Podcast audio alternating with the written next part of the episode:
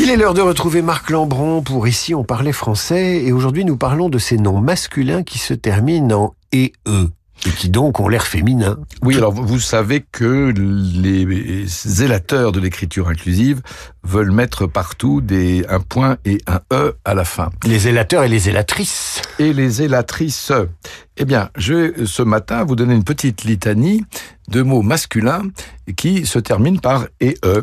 Alors attention à la liste. Apogée, n'est-ce pas? Mais vous avez aussi athée, caducé, camé et e pas le drogué, mais le, la médaille. Et vous rappelez au passage euh, qu'apogée est masculin? C'est un masculin, en effet. Ça vient du grec euh, euh apogé, qui veut dire point éloigné de la terre, et lui-même tiré de Gaïa, qui veut dire la terre. Je continue. Élysée, Élysée.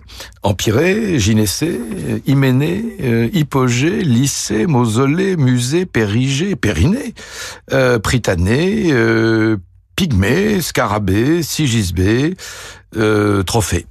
Alors, est-ce qu'on leur euh, retire leur E dans un futur euh, plus ou moins proche? Non, on leur garde le E quand même. Bah, si vous êtes un maboule de l'écriture inclusive, vous, vous, rajoutez un point et E, ça en fera deux à la fin. Marc Lambronne, qui tire ses chroniques de Dire ou ne pas dire, ouvrage paru aux éditions Philippe Ray, c'est évidemment signé de l'Académie française et de ses lexicons.